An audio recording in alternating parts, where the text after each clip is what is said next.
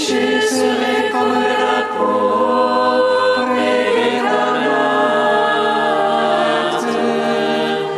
Ils deviendront blancs comme la neige. S'ils sont rouges comme le fermillon, ils deviendront comme de la laine.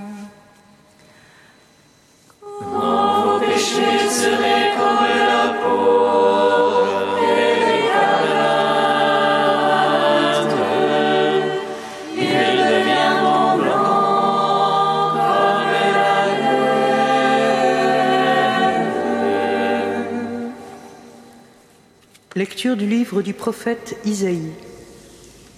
Écoutez la parole du Seigneur, vous qui êtes pareils au chef de Sodome. Prêtez l'oreille à l'enseignement de notre Dieu, vous, peuple de Gomorre. Lavez-vous, purifiez-vous, ôtez de ma vue vos actions mauvaises, cessez de faire le mal. Apprenez à faire le bien, recherchez le droit, mettez au pas l'oppresseur, rendez justice à l'orphelin, défendez la cause de la veuve. Venez et discutons, dit le Seigneur. Si vos péchés sont comme l'écarlate, ils deviendront aussi blancs que neige. S'ils sont rouges comme le vermillon, ils deviendront comme de la laine. Si vous consentez à m'obéir, les bonnes choses du pays, vous les mangerez.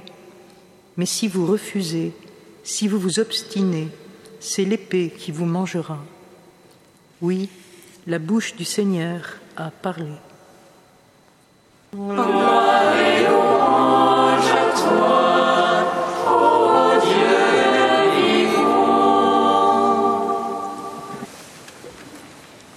Quel contraste entre les deux parties de cet oracle du prophète Isaïe.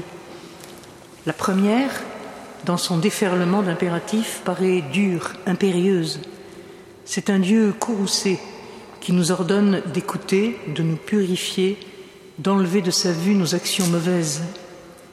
Un Dieu qui apparaît même impitoyable dans son rappel du châtiment subi par les cités pécheresses de Sodome et Gomorre, dévorées par le feu du ciel. C'est un maître sévère qui nous sommes de prêter l'oreille à son enseignement, d'apprendre, de chercher. Tandis que la seconde partie de l'oracle engage le dialogue.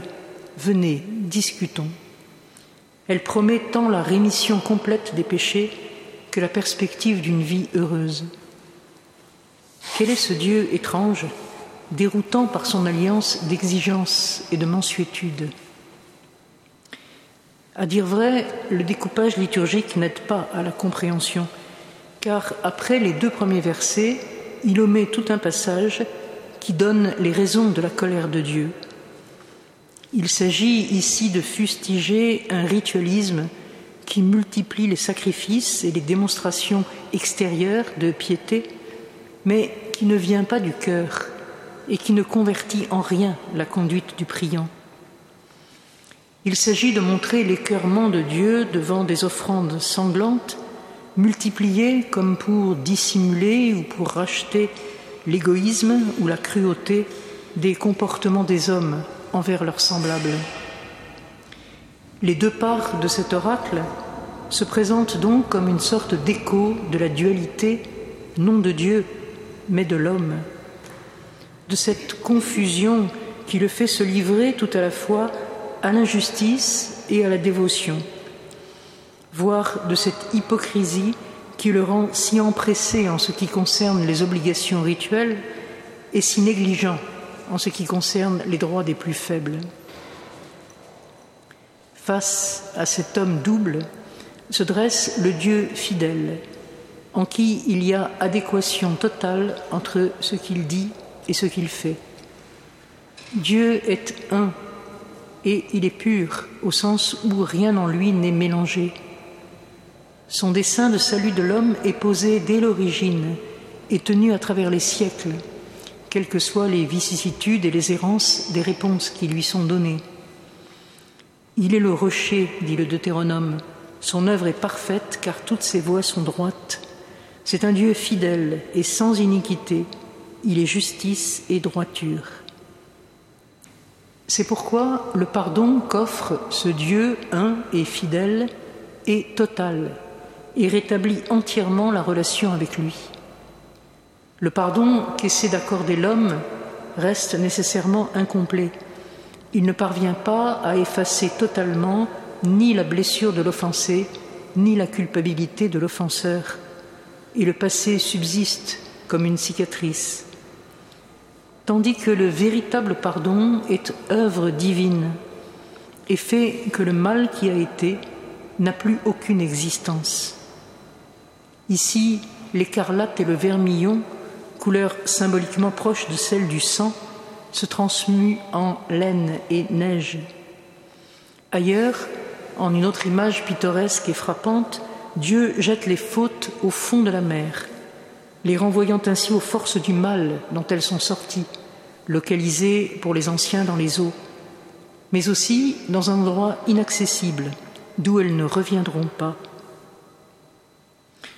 Un pardon si totalement offert appelle cependant l'exigence de la conversion, moins d'ailleurs en un sens moral qu'au sens presque matériel signifié par ce terme, un retournement, un changement de perspective et de valeur qui va irriguer et transformer les comportements.